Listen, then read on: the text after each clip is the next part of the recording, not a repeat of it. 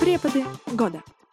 Всем здравствуйте, это преподы года, и мы продолжаем делиться нашими сокровенными мыслями о нашей непростой работе. Спасибо вам, что вы слушаете нас.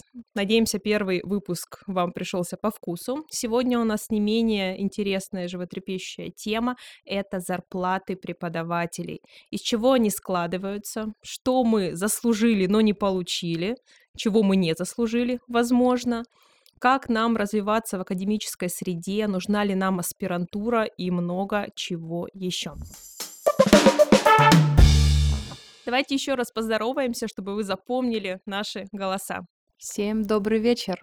Привет. Всем привет. Итак, дорогие коллеги, давайте начнем с вами с такого вопроса, из чего складывается наш доход. И я приведу статистику, потому что с ней всегда интересней. Так вот, официальные данные Росстата говорят о том, что средняя зарплата преподавателя вуза составляет 108 тысяч рублей.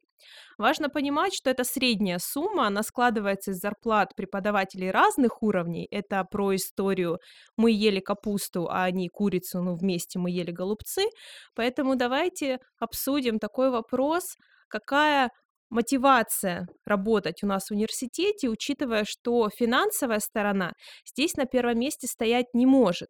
И также я приведу сразу статистику нашего округа, Южного федерального. У нас средняя статистика — это 60 тысяч рублей в месяц, опять-таки среди преподавателей разного звена.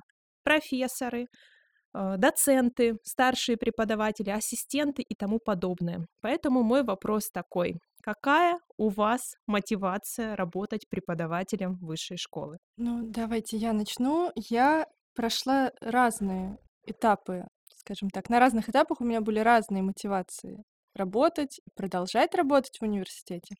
И если вначале они были, ну, я бы сказала, скорее эмоциональные, такие, знаете, восторженные какие-то. Я пойду к людям и буду им нести что-то прекрасное. И это, на самом деле, эта мотивация остается, просто ну, мы прекрасно понимаем, что любой восторг, он со временем сходит на нет, иначе это было бы странно. А, потом у меня были какие-то еще моменты. Сейчас моя мотивация, я ее для себя формулирую так. Это тренинг личностного роста, за который мне почему-то платят еще. Не я за него плачу каким-то другим людям, а мне почему-то за него платят. И я сейчас воспринимаю это как, ну, пространство для какого-то своего развития, в котором я могу что-то в себе прокачивать. Но другой момент заключается в том, что не всегда я могу выбирать, что я прокачиваю в данный момент. Но вот на сегодня я это для себя формулирую так. Давайте теперь буду я. А, наверное, очень внимательно слушала, что сказала Настя, и очень откликается. А, четвертый год преподаю и понимаю, что изначально это было хобби, а, где я даже не получала первый год там, зарплату, а получила в конце какую-то небольшую выплату. Вот. А потом начала втягиваться, и ну, меня заметило руководство, у меня были какие-то проекты в течение этого времени. И одной из мотиваций является, мне кажется, признание. Нигде нет такого признания, как в университете, где есть студенты, которые слушают, ну, примерно полтора часа. Они всегда задают вопросы, им что-то может быть интересно. Вот. А насчет зарплаты, да, она, наверное, является такой второстепенной, потому что я думаю, мы продолжим как раз разговаривать в эту сторону. У нас у всех есть вторая работа, где мы зарабатываем. Вот. А университет — это такой пункт, где а, нас ждет только признание, какая-то мотивация в виде похвалы и, ну, какие-то еще бенефиты, да, которые мы можем заслужить здесь. Ну и статус, конечно, естественно, преподаватель это всегда эм, в, в, знакомые восторги. Вау, ты преподаешь в университете.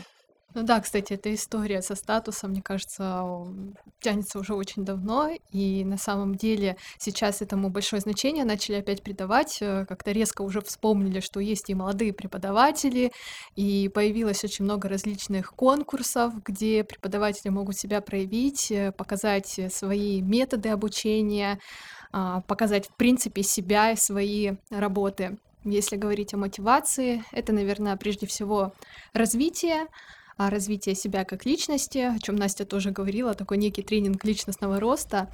Но для себя я могу выделить, что если бы я не пошла в преподавание, то я бы, ну, скажем так, 80% точно бы самостоятельно что-то дополнительно не искала, не изучала, не просматривала а, чуть ли не ежемесячно какие-то статистические данные, а в медиасфере для нас это очень важно а, быть всегда в тренде в том числе, а со студентами, с молодежью ты всегда стараешься не упускать того, а, на какой волне они, а, следить за теми трендами, идти в одну ногу со временем, с, со студентами, с молодежью.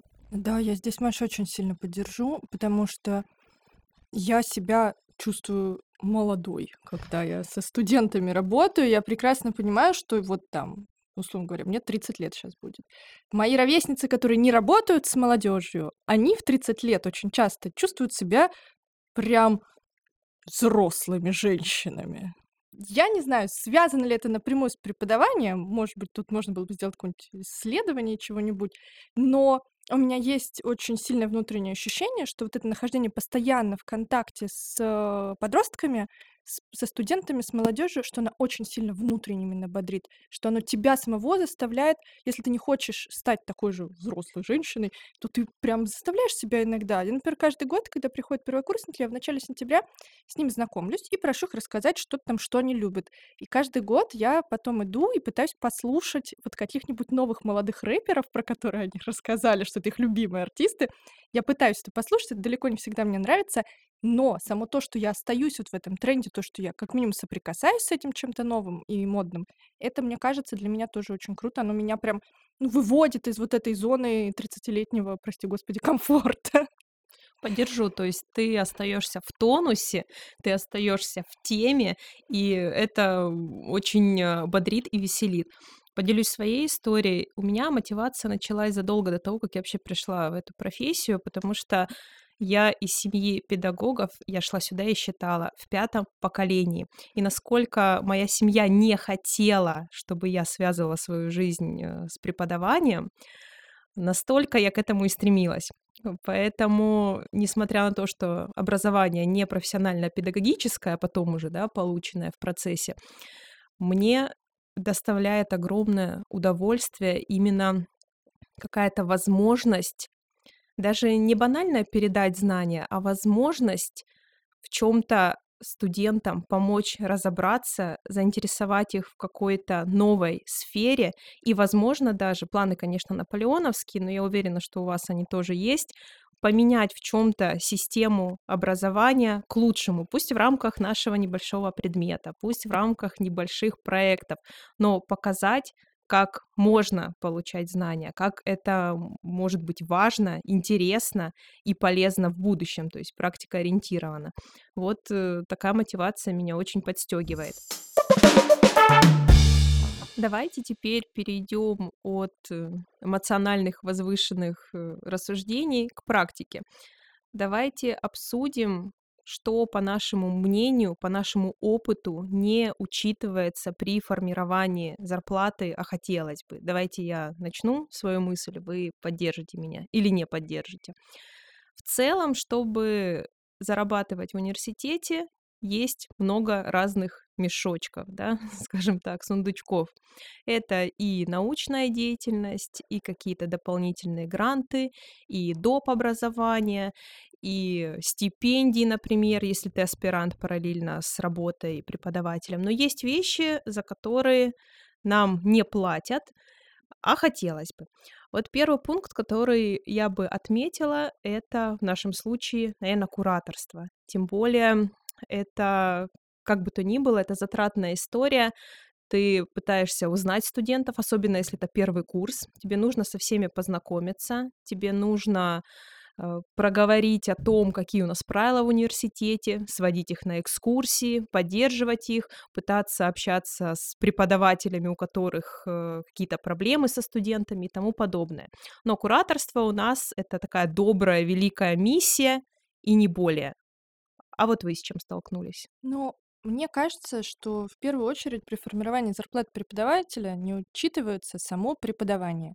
Потому что в классической такой традиционной университетской системе преподавание и образовательный процесс, он считается, ну, как бы побочным, вспомогательным. Якобы университет центральным процессом должна быть наука, какая-то научно-исследовательская работа, разработки, там, научные центры и так далее.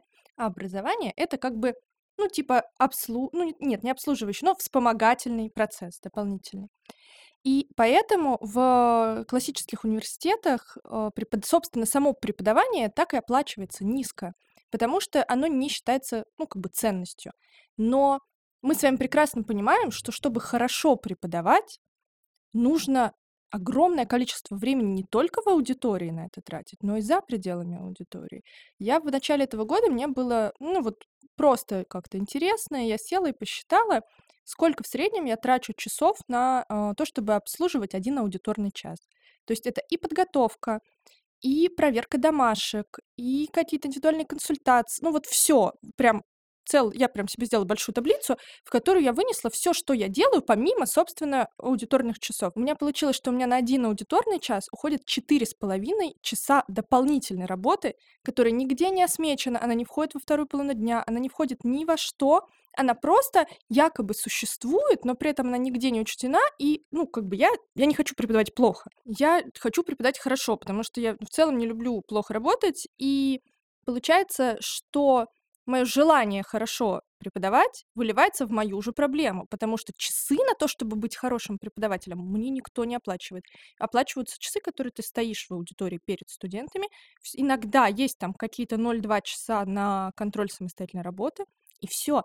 А реальное преподавание, настоящее хорошее преподавание требует огромного количества времени. То, что Маша сказала, постоянно что-то читать, готовиться, не знаю, там, смотреть, слушать, это же тоже твое рабочее время, тоже нагрузка на твой мозг, но получается, что оно просто не учтено. И получается, что ты как преподаватель находишься в какой-то ну, такой разрыв очень сильный происходит между твоим желанием хорошо работать и тем, что вот это желание не формули... ну, твои усилия для вот этой хорошей работы нигде не формализованы, нигде не зафиксированы. То есть нет никакого документа, я не знаю, может быть, в каких-то уникальных университетах такое есть, какой-то документ, где написано, что вот преподаватель на один час там аудиторной работы, не знаю, 4 часа вне аудиторной, ну, какой-то подготовки. Этого нет. Соответственно, это не учтено нигде не в зарплате, мы не можем получать там те же надбавки по эффективному контракту за то, что мы хорошо преподаем. Мы можем получать только за другие виды деятельности. Получается, на один аудиторный час ты 4,5 часа подготовилась. Если у тебя 10 часов аудиторных, 5 пар в день, ты сколько часов? Я не умею считать даже такие цифры. 49 часов ты должна сколько? Нет? 4, 45 часов рабочую неделю ты должна потратить на то, чтобы подготовиться к пяти парам в день. И вот где это? Это в воздухе. Соответственно, получается, что вот, на мой взгляд, преподавателю не оплачивают, собственно, хорошее преподавание. И еще хочу добавить, что преподавание это всегда шестидневка в большинстве случаев. И если брать, что ты выходишь еще в субботу, и в воскресенье ты все равно потратишь на проверку домашних заданий, на подготовку к понедельнику, и, соответственно, ты работаешь почти без выходных. Ну, якобы у тебя есть длинный отпуск потом летом, но мы с вами прекрасно понимаем, что он не компенсирует никаких э, твоих ни моральных, ни физических усилий. Хочу здесь продолжить, еще Насте задать вопрос. А как же нагрузка второй половины дня? Да, то есть, по сути, это и не укор, да, а наоборот. У нас на самом деле есть прописанная нагрузка второй половины дня, но к ней тоже большое количество вопросов. И там за те же деньги, да, а, сколько необходимо работать, и второе, где преподавателю находиться во вторую половину дня, потому что, как правило, у преподавателя нет централизованного места, где он может находиться, да, где будет стоять его там компьютер, ноутбук и вообще вся техника. И вот, кстати, интересно, что, например, я ношу с собой свой ноутбук, и коллеги тоже, насколько я знаю, носят с собой свою аппаратуру, и нам ее не, и нам не оплачивают износ этой техники. То есть вот здесь тоже вопрос, как бы там в IT-компаниях, вообще в целом в больших компаниях компаниях предоставляют э, да, техническое какое-то оборудование. Вот, еще один пункт, что у нас нет технического оборудования. Еще за что мне не доплачивают, я считаю, это за привлечение каких-то партнеров, э, за кейсодателей. Э, очень часто я привлекаю просто с рынка каких-то крутых специалистов, которые приходят вести пары вместо меня, ну или на мои пары, да.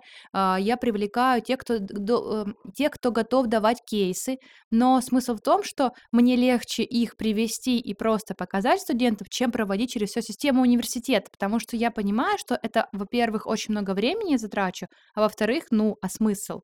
Вот, то есть вот это такой пункт для меня, когда я понимаю, что, ну вот я преподаю, хорошо преподаю, но поним- получаю минимум, потому что на больше у меня нет сил. У меня есть вторая работа, я на ней работаю, а здесь преподаю. А чтобы что-то получать в университете, нужно еще работать больше, но тут уже нет просто времени в сутках.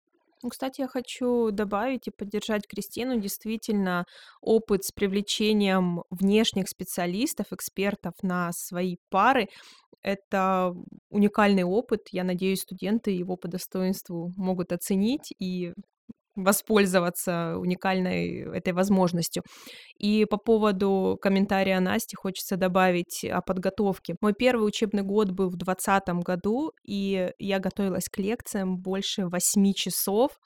Я вычитывала каждый интересный факт, направление и тратила всю ночь, чтобы рассказать э, на паре в течение полутора часов какую-то важную, интересную для меня информацию. Мы, кстати, с вами затронули очень интересную тему. Предлагаю с ней и продолжить наше общение о том, что преподавание это не единственный источник нашего дохода. И здесь у меня тоже есть статистика. Среди тех, кто преподает в ВУЗе и у кого работа в ВУЗе основная, доля людей младше 30, а мы с вами в эту долю входим, снизилась с 2005 года с 16% до 4 в 23. То есть людей, которые работают в системе высшего образования до 30 лет и у кого основная работа только вуз, всего 5%.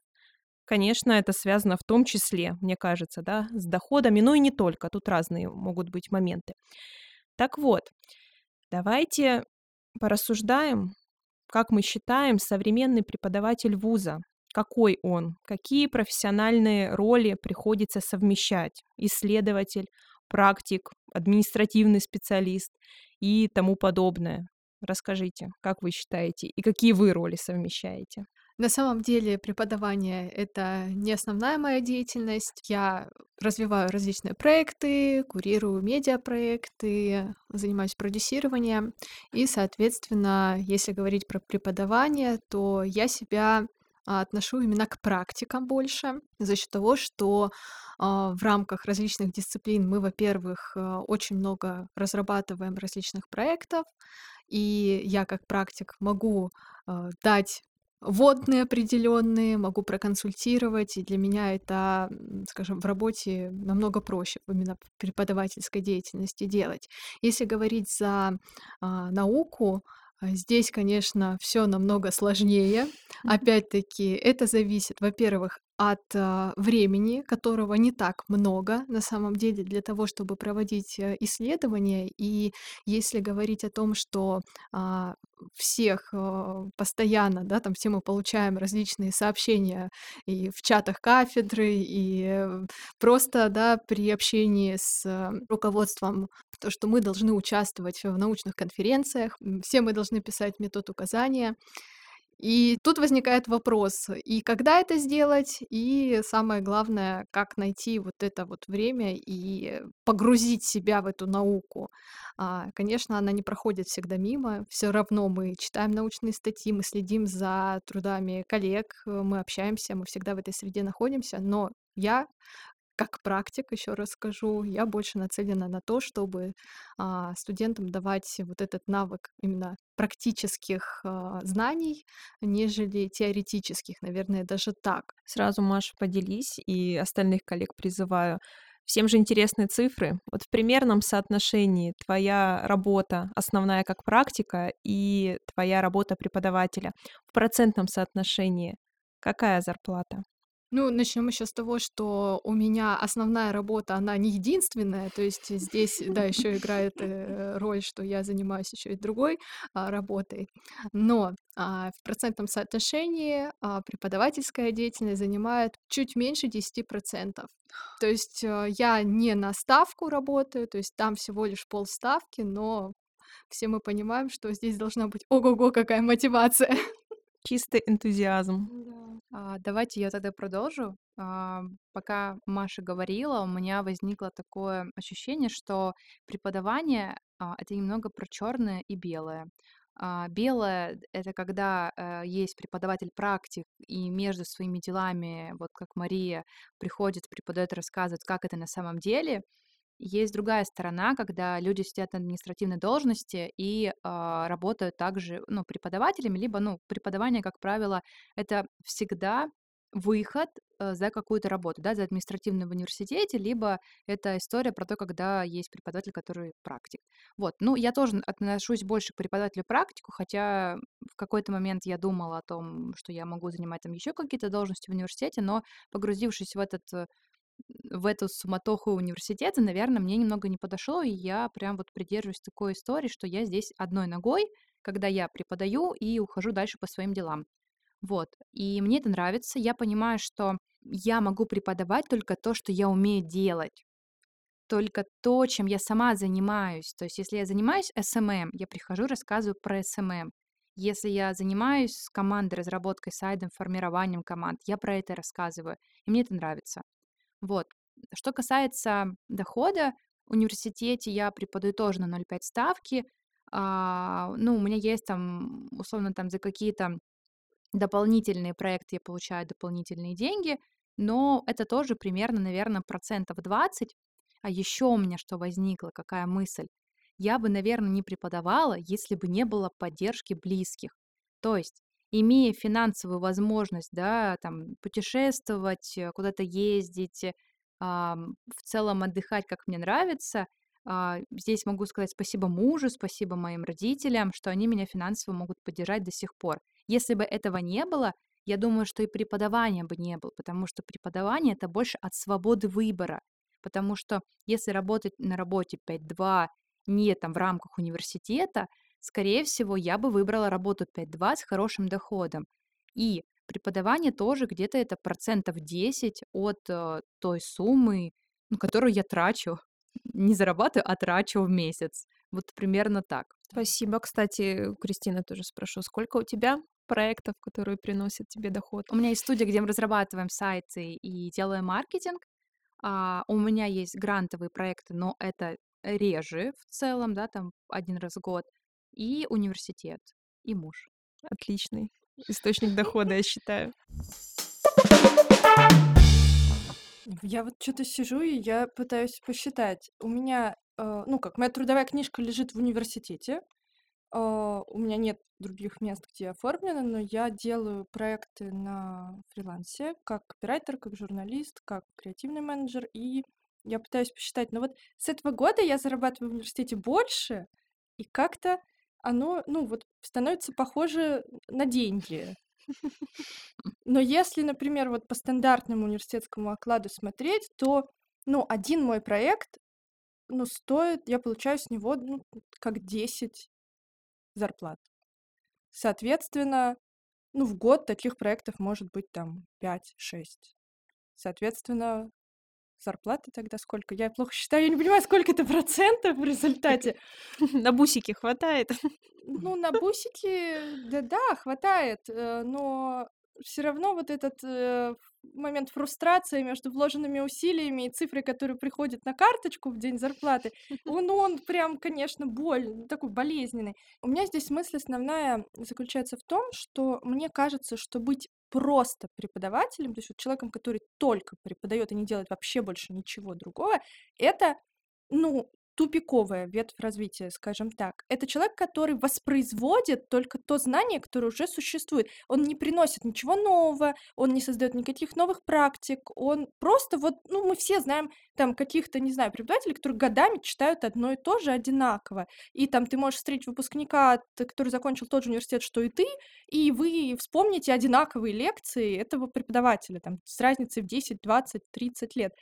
А, ну, мне кажется, что все таки мы, если вот про нас с вами говорить, то мы про то, чтобы пытаться приносить хотя бы что-то новое, и здесь абсолютно точно нужно делать что-то еще. Если позиционируешь себя как преподаватель-практик, то, конечно, нужно иметь какие-то внешние задачи, чтобы ты вообще был в курсе, а что в мире происходит. Тем более, если это какие-то индустрии, такие как медиа где очень быстро все развивается. Ты буквально там полгода, не знаю, не поделал, не послушал какие-то лекции, все, ты отстал, ты ничего не понимаешь, что происходит ты уже, ну, не актуален, тебе нечего нового при- принести, тебе уже студенты могут больше рассказать. Если ты, например, преподаватель и занимаешься исследованием, занимаешься наукой, это тоже очень круто, потому что ты не просто э, там рассказываешь, смотрите, есть какие-то великие книжки, написанные там сто лет назад великими людьми, а сегодня мы берем эти теории, их адаптируем, а, мы, на, опираясь на них, там что-то развиваем, какие-то концепции, делаем какие-то исследования, используя все это. И вот в этом тоже есть ценность. То есть, на мой взгляд, быть просто преподавателем без другой деятельности, это прям вот ну, очень нехорошо для образовательного процесса в первую очередь. То есть важно, чтобы у преподавателя был какой-то еще внешний контур, но если мы вспомним, что на один аудиторный час преподаватель тратит 4,5 часа жизни, то где время взять на этот внешний контур? И получается, что, ну, вот тоже какой-то немножко такой разрыв смысловой. Вроде ты хочешь принести что-то новое, но с другой стороны ты должен разорваться, чтобы пойти это новое найти, плюс еще заработать денег, и потом, ну, как бы что-то еще с этим сделать в образовательном процессе. Вот, кстати, обращала внимание за собой. а, Первые годы преподавания, естественно, прям а, заморачивалась и делала очень красивые презентации, и мне так это все нравилось, потому что я, в принципе, занимаюсь дизайном графическим. Но сейчас, когда времени все меньше, ты понимаешь, что хочется, конечно, дать как можно больше полезной информации, а главное актуальной, и на визуальную часть презентации уже Да. как-то прям не смотришь. Но при этом, когда ты требуешь от студентов сделать красивую презентацию, становится так стыдно, что начинаешь думать, ну, может, все-таки попробовать сделать несколько шаблонов и дорабатывать их постоянно. Но это правда какой-то очень сложный такой момент, когда ты решаешь, как ты, э, сколько ты готов вот за эти деньги принести себя и своих эмоций, и своих усилий в это все. Да, причем и за эти деньги, да, и вот Настя сказала, она в этом году стала больше зарабатывать, я тоже могу так сказать, и мы обсуждали, что на самом деле, оказывается, мотивация работать не деньги, и даже Вообще не деньги. зарабатывая в несколько раз больше, на несколько раз больше, остается столько же сил на преподавание. И мы столько же вкладываемся, как и вкладывались, но устаем больше, потому что все равно это зацикленный процесс, да, из года в год мы вступаем 1 сентября в год, причем, мне кажется, преподаватели, как и студенты, школьники, мыслят не годами, а, как это, не, Календарными, а, да. э, что студенты и преподаватели мыслят не календарными годами, а учебными годами. И наш год начинается 1 сентября. И как бы мы ни готовили новые материалы, не перепрошивали свои презентации, мы все равно живем в зацикленном времени, и зарплаты, правда, не являются мотивацией. И я до сих пор ищу в себе понимание того, а почему же я здесь работаю. Я правда не могу до сих пор ответить. Я в терапии уже психотерапевта полтора года, и я тоже с ним это обсуждаю, задаюсь вопросом. И я понимаю, что одной из причин является то, что я университет воспринимаю как семью. А от семьи очень сложно уйти, если пойти да, с негативной стороны. Вот, у меня здесь есть сестры, у меня здесь есть отец, который ушел из университета, а, вот. И я понимаю, что это все равно какая-то созависимость. То есть за эти года у меня появилась созависимость.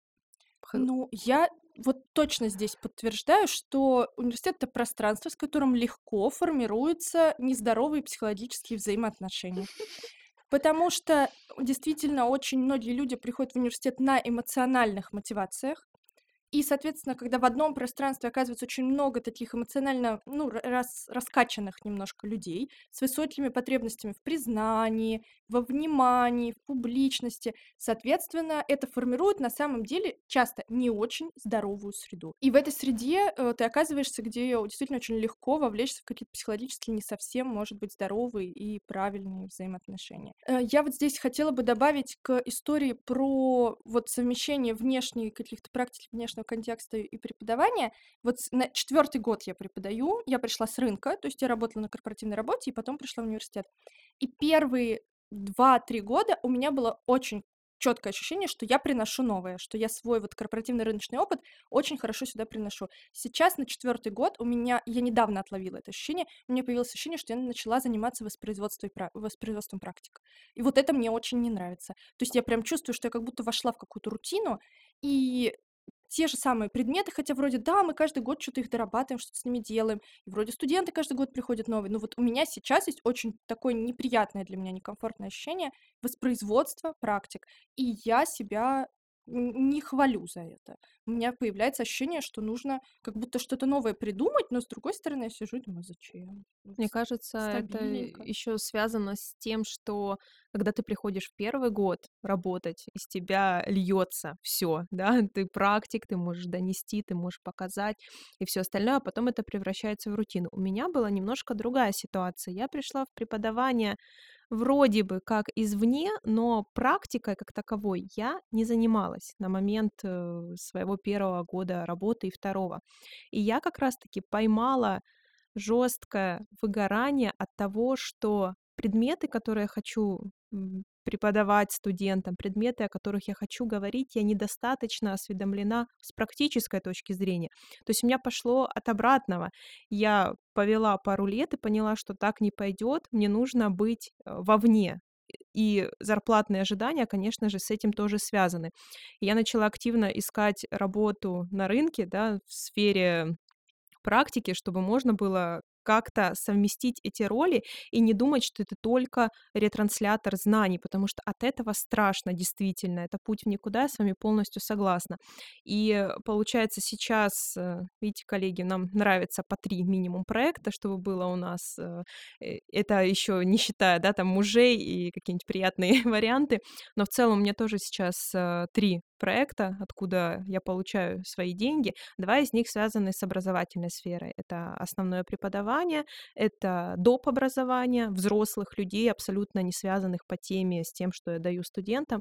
И это рынок. Это рынок SMM, маркетинга, э, в котором получается развиваться как профессионал. И я тоже посчитала, у меня где-то процентов 15 от общего дохода это преподавание. Еще спасибо эффективному контракту и доп. образованию, которые дают какой-то стимул финансовый. В прошлом году я думала, что мне будет достаточно преподавания в финансовом и эмоциональном плане. У меня было э, нагрузки 1,25 ставки, это практически максимально возможные значения. Переведу для тех, кто далек от сферы образования, это 15 пар в неделю. К вопросу, что я хотела делать после них, ничего. Поэтому э, поняла, что даже если я возьму три ставки, зарплаты со- по соотношению к моим э, затратам никогда не будет. Вот. И я перестроила, конечно же, этот момент. И мне кажется, то, что нас всех объединяет, почему мы держимся таким крепким оплотом преподов года, мы считаем, что действительно нельзя просто приходить и рассказывать то, что студенты, в принципе, могут узнать и без нас. А хочется какой-то практической составляющей, то, что можно применить э, в своей жизни. И как раз-таки... А можно я Да, добавлю еще к вопросу давай. про зарплату? Я вот вспомнила а, момент, когда в феврале 22 года начались э, всякие общественно-политические изменения, у меня резко ушло несколько фрилансовых проектов, и я очень, ну, нервничала, потому что я не понимала, где теперь брать деньги, потому что, ну, был какой-то накатанный режим, и я не совсем понимала, где теперь зарабатывать. И в тот момент университетская зарплата казалась мне таким вообще оплотом стабильности и счастья. Я думала, ну ладно, если что, если не платить коммуналку, вот на гречку мне этого точно хватит. И вот в момент какого-то, да, такого, ну, слома жизненного ритма, я тогда чувствовала, наоборот, что как хорошо, что я работаю в университете. Вот на эти деньги я, если что, ну вот ну, типа, не погибну прям уж совсем с голодухи. Понятно, что я, конечно, быстро нашла что-то еще, э, какими еще способами зарабатывать деньги, но вот был какой-то момент, когда я обожала университетскую зарплату за то, что она стабильна. А, еще, да, хочу добавить к этому, а точнее задать вам вопрос. Мы говорим про маленькую зарплату в университете, точнее, что мы ее получаем небольшую, да, это не значит, что там в университете там все так получают. И вопрос, который хочу задать, и потом еще сама ответить. Так почему никто из нас не выполняет на максимум эффективный контракт? То есть чего вам не хватает, чтобы начать это делать? Я сразу вставлю свои пять копеек. Смотрите, а, мы сейчас говорим только про наш университет, про Мгм. наши правила и тому подобное. Я выполняю эффективный контракт за счет э, доп. образования, я обучаю взрослых людей, а, и у меня в этом семестре небольшая публикационная активность. Ну, в общем, смотрите, 0,75 ставки. Я обучила за период, за полгода 42 человека, по 36 часов группы были. Я участвовала в написании скопусовской статьи, это считается у нас high level, э, одна четвертая моя, 0,75 ставки, и система говорит, что я выполняю план на 90%. Ну, то есть я не выполняю план на 100, не говоря уже о переработке. Только при условии 36 часов обучения 42 человека это 4 группы. То есть каждый месяц, помимо основной работы, помимо 7-8 пар, у меня каждую неделю 10 пар доп. образования, и я не выполняю эту нагрузку. Вот. И что, что мешает? Не все работают в доп. образовании, не все преподаватели, особенно молодые, и вообще не все преподаватели должны быть исследователями. Согласитесь, это абсолютно, Абсолютно, да. разные роли. Вот. И э, возможностей, казалось бы, для эффективного контракта вроде бы достаточно, но при этом что делать практикам, которые приглашают экспертов, которые привлекают деньги не через гранты, а через какие-то другие истории. На самом деле молодым преподавателям реализовать в нашем случае эффективный контракт достаточно проблематично. Просто нет в эффективном контракте тех пунктов, Да. которые мы выполняем, а мы Ну, их делаем. Да, у меня была в какой-то момент ситуация, когда я просто пришла к руководству достаточно высокого уровня и по пунктам сказала, смотрите, вот зарплата составляет оклад вот столько денег. А, Ну, мы все вроде с вами взрослые люди и понимаем, что это очень мало денег, и жить на это невозможно. Руководство мне говорит, ну, есть же эффективный контракт. И я прям по каждому пункту объяснила, почему я не могу выполнять эффективный контракт, не потому что я дурочка или ленивая, или не хочу чего-то делать, а потому что есть какие-то объективные препятствия к тому, чтобы его выполнять. Например, научные статьи.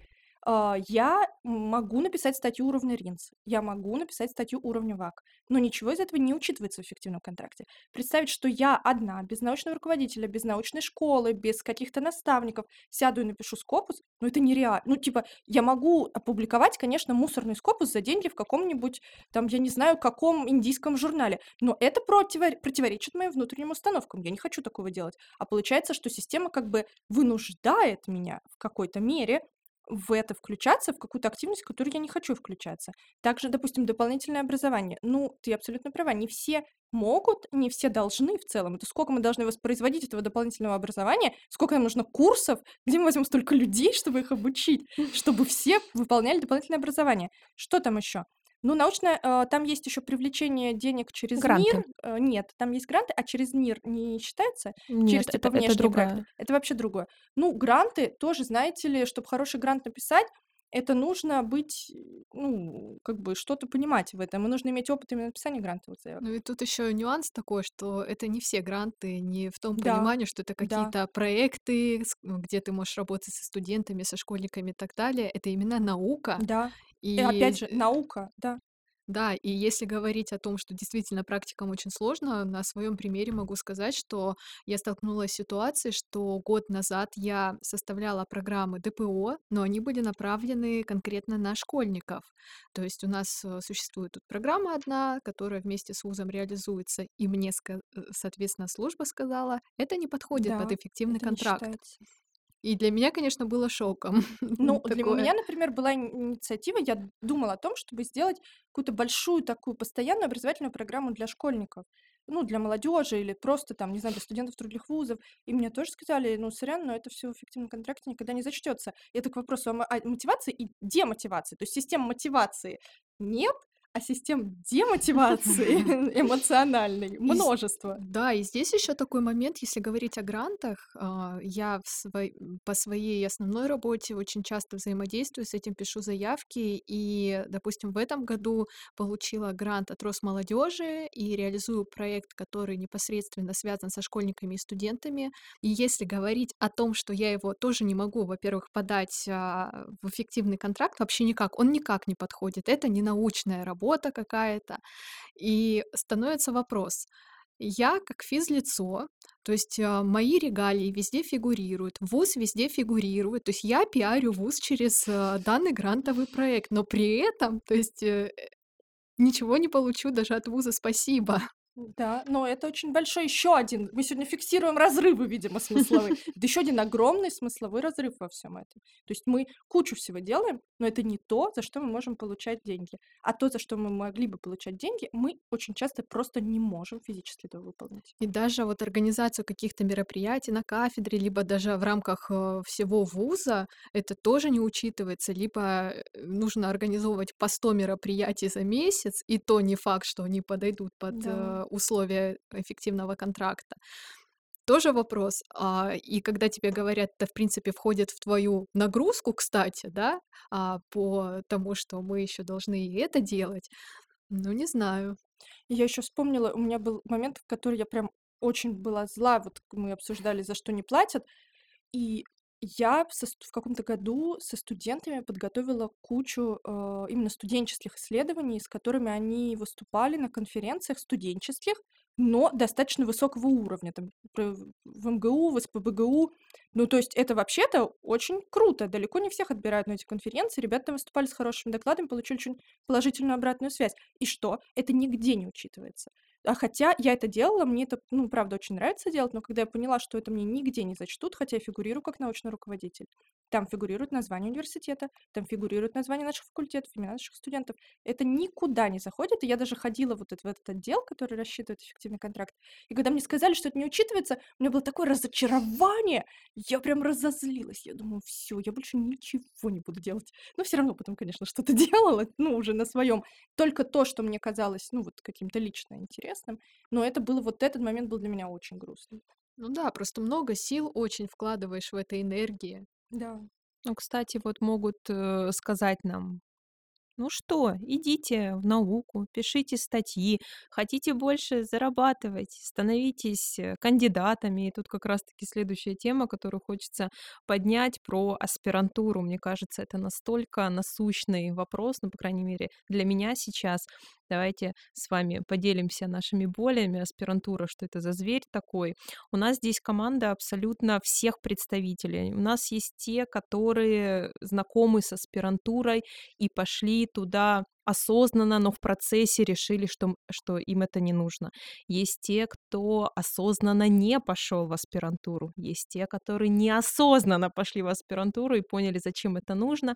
И есть те, которые осознанно пошли, осознанно учатся, а теперь думают, как же защититься, как же стать этим кандидатом, учитывая, что надбавка плюс-минус везде, я это тоже изучила, коллеги, разница между преподавателем кандидатом и преподавателем не кандидатом в среднем по зарплате это процентов 10, не больше. Нигде не будут в два раза больше платить за то, что ты кандидат.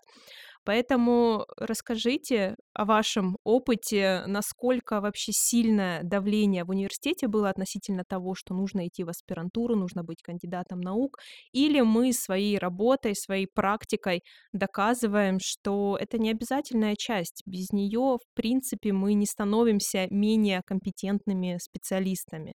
Вот какие у вас были взаимоотношения с аспирантурой? Я пошла в аспирантуру неосознанно и также неосознанно ушла из нее. И чувствую себя хорошо. А, я поднимала вопрос над тем, что я планировала да, идти в какую-то административную деятельность университета, потому что был интересен мне проект. А, но мне сказали, извините, а, чтобы хорошо существовать в этой административной деятельности, вам нужно быть как минимум аспирантом. Вот. Но так как я понимаю, что у меня есть какая-то тема, на которую я хотела бы писать, но пока она еще до конца не сформулирована, а, я пока туда не планирую идти. И обучение, конечно же, скорее всего, платное. Я считала финансовую выгоду, она близится к минусу. То есть, учась в аспирантуре платно, ну, потому что, скорее всего, это будет какая-то гуманитарная специальность, а, я не знаю, через сколько лет бы отработала все эти деньги. А, идти в административную э, деятельность, э, ну, наверное, мне не так сильно хочется, чтобы а, идти учиться в аспирантуру. Если честно, это накладно по времени.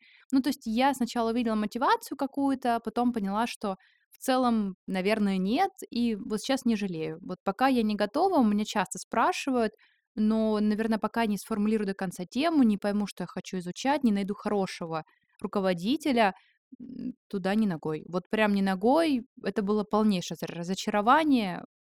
Точно нет. Ну, у меня с, про аспирантуру я могу долго очень разговаривать. А, Я пошла в аспирантуру неосознанно. А, Я поддалась какому-то внешнему давлению, причем я не могу сказать, что это давление отх- исходило от каких-то там конкретных административных позиций или от чего-то еще. Просто как будто а, был такой миф, что если ты идешь работать в университет, то надо идти в аспирантуру. Вот что-то такое висящее в воздухе, ну типа, ну надо же.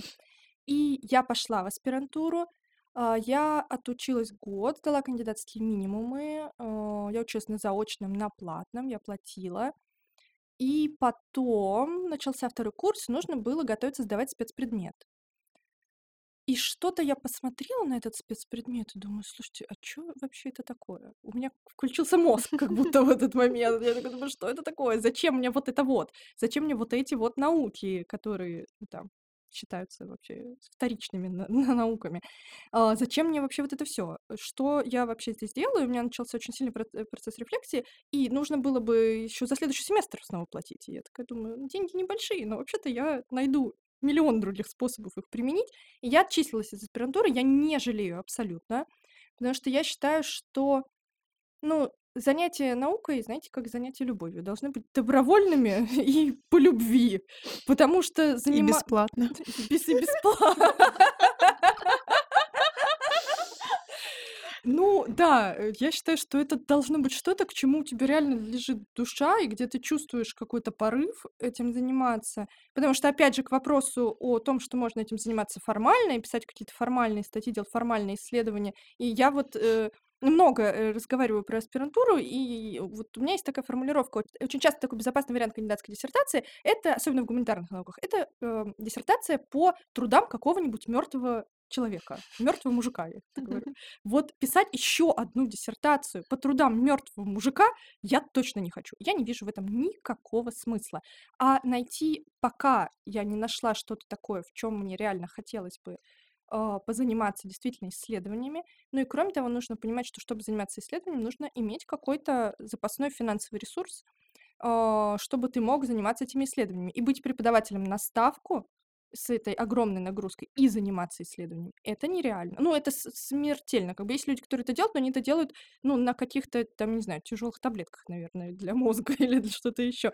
Ну, короче, а, ну вот для меня на сегодня вопрос с аспирантурой, с кандидатской степенью, он отложенный на неопределенный срок, я бы сказала так. Я думаю, что придет какой-то жизненный момент, когда я к этому сознательно вернусь и сознательно этим займусь. И тут Кристина очень правильно сказала, что нужен хороший научный руководитель. Потому что, к сожалению, наука... Ну, мне кажется, нет, нет, не к сожалению. а, Потому что любая сфера на самом деле требует какого-то грамотного наставника, ну и особенно наука. Надо, чтобы, ну, там, я вот не глупый человек, но я могу прочитать сколько угодно книжек про то, как делать исследования, но пока мне кто-то вот не введет в эту сферу, не передаст вот это, ну, как бы навык из рук в руки практически, я с трудом представляю, опять же, как я сяду и начну писать статьи уровня Scopus. Все-таки должно быть какая-то передача сверху вниз, а очень часто этого, ну, абсолютно не происходит. Либо тебе не можешь найти людей, у которых хотелось бы, еще это же вопрос того, что не каждый там научный руководитель вообще хорош. Э, Не с каждым руководителем хотелось бы у него что-то забирать. И вот э, пока, если бы я нашла кого-то, с кем было бы вот реально интересно работать, и это бы совпало с каким-то жизненным этапом, на котором я чувствую себя вот прям готовой делать исследования, это было бы, возможно, я бы к этому вернулась. Но на сегодня пока это отложенный вариант. Я осознанно не пошла в аспирантуру и считаю до сих пор, что это было верное решение. А, ну, во-первых, э, как по мне, аспирантура была бы именно конкретно для меня просто для галочки. А, ну, какой смысл для галочки идти, э, собственно, тратить опять-таки время и свои силы на это? И второй момент. Очень часто среди моего окружения все говорили, что аспирантура это безумно дорого, потому что защититься а, нужно какие-то колоссальные суммы, а на тот момент, вот если говорить о том, что закончилась магистратура и по идее должна сразу начаться аспирантура, и ты вроде как еще и не зарабатываешь. Это еще и отпугивало на тот момент, кстати. Не знаю, как у других, но вот сейчас могу сказать, что, ну, не жалею, во-первых, о таком решении, и, возможно, когда-нибудь я еще приду к этому, и действительно мое мнение изменится. Но сейчас думаю, что а, аспирантура важна, точнее не аспирантура даже, а сама сте- получение степени важно для тех, кто действительно а, уже решил для себя связать а, свою жизнь с вузом, и он, ху- этот человек собирается идти дальше по внутренней этой карьерной лестнице, становиться проректорами, профессорами в том числе, Мгм. да, занимать какие-то, какой-то определенный статус в вузе. Тогда да, то есть это, несомненно, важно.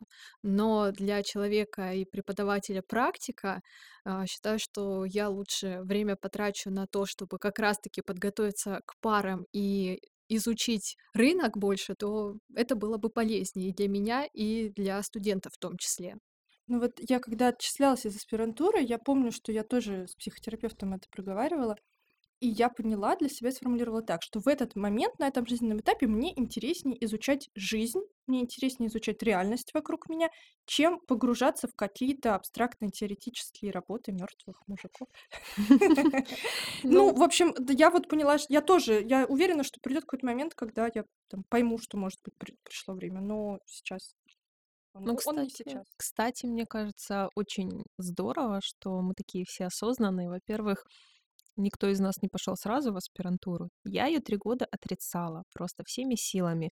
Мне говорили, нужно. Я говорю, вам нужно, вы и идите. А А потом, можно я тут уточню? А кто да, тебе говорил нужно? смотрите, очень большое давление семьи. В моем случае, да, привет пятому поколению. Да, такие. Все, все мечтают, что в семье был э, врач, да, все нормальные родители. У нас мечтают, что в семье был кандидат наук. Вот. И я осознанно от этого открещивалась. Но потом в какой-то момент я поняла, что как бы моя жизнь ни сложилась, как бы я внешне не развивалась э, на рынке, внутри и так далее, мне хочется, чтобы в моей жизни э, было преподавание. Пока мне кажется, что всегда. Ну, мы же женщины, народ непостоянный, но сейчас мне кажется, что мне хочется быть в этой струе как можно дольше. И я пошла в аспирантуру. Я учусь сейчас на втором курсе, меня ждет спецпредмет, меня ждет педагогика. На этих парах я постоянно спорю с профессурой, вот, надеюсь, это мне боком не выйдет. Но в целом я очень надеюсь, что я дойду до этой точки защиты кандидатской диссертации. Тут вопрос абсолютно не в зарплатных каких-то будущих ожиданиях. И, кстати, вы сказали про проректорскую работу.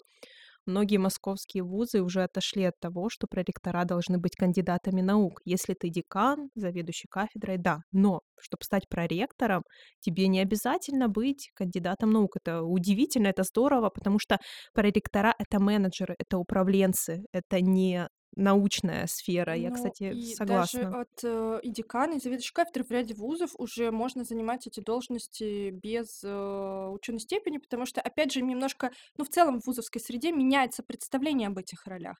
На сегодня там заведующий кафедрой это нередко больше действительно менеджер образовательного процесса, чем человек, который руководит научным коллективом. Это просто, ну, изменение в образовательной среде, изменение в том, как управляются вузы, приводит к этому. Ну, у нас есть в университете и, ну, декана без степени, по-моему, нет. Нет, и проректора нет. Но в целом, мне кажется, что университеты под рынок подстраиваются. То есть э, часто в университеты хантят с рынком. И вот э, были с Настей в Питере, вот МО. и Это обычная история для них, потому что университет также предоставляет услуги. Поэтому здесь больше зависит да, от каких-то компетенций, которые готовы университет вывести на какие-то новые проекты, инновационные. И не всегда это про науку. Да, и это тоже абсолютно нормально. И мне этот вектор нравится даже больше, чем история про исключительную невероятную любовь к исследованиям и к исследованиям мертвых мужиков, что еще больше может пугать. Вот, поэтому аспирантура, видите, нашей жизни коснулась в большей или меньшей степени, и я надеюсь, что я дойду до этого А можно я, гордого. Полин, спрошу тебя? А Да, вот, давай. Вот придет день, когда ты защитишься и получишься диплом кандидата наук. Каких? Социологических? Да. Вот ты станешь кандидатом социологических наук. А что поменяется в твоей жизни? Глобально Ну, вот, вот Нич- что, особо что ничего. Родители скажут, молодец, Полина. Да, звездочка, да, помечена будет, да, получи пирожок. В целом, в глобальном плане особо ничего не поменяется. Я не буду давать э, информацию, давать знания лучше или хуже. Определенно нет. Буду ли я э, более исследовательски направленной? Но тоже вряд ли. Но, учитывая, что мне хочется в этой профессии развиваться дальше, причем мне даже больше хочется не вверх, да, заведующие, деканы там и так далее. Мне больше хочется вот в, в горизонте планирования. Конечно же, ну согласитесь, э, будет тешить самолюбие, если в 30 лет стать доцентом, да, потому что ты кандидат, ты там доцент. Ну, вас не тешит, меня тешит.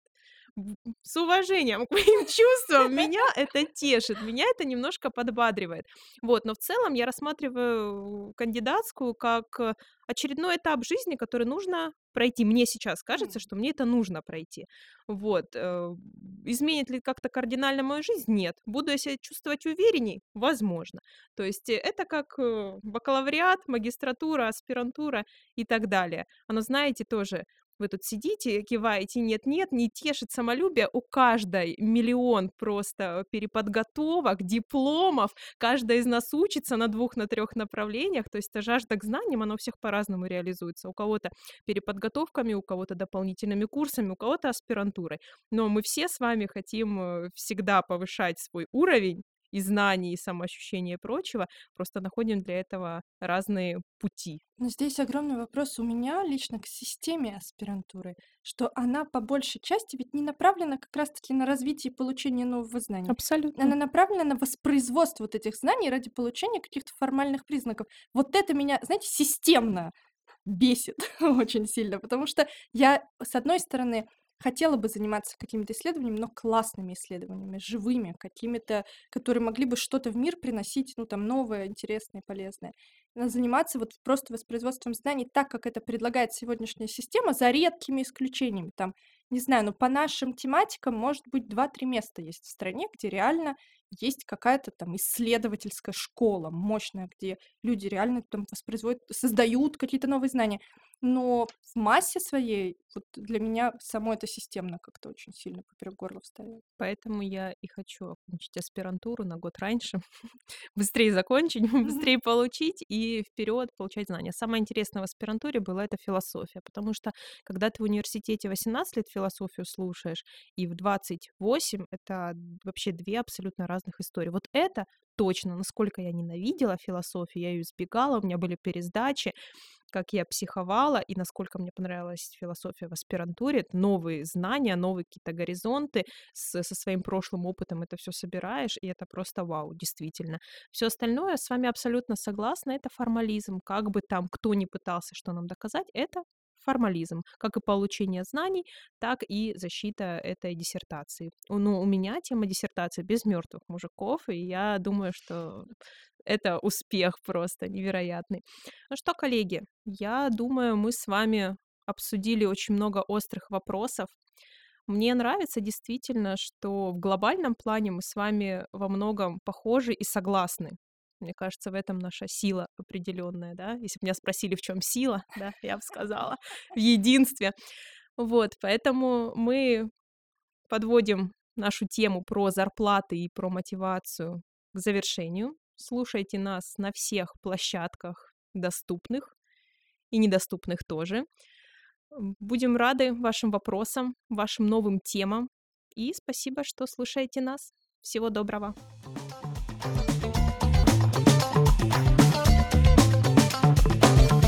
преподу. Вот.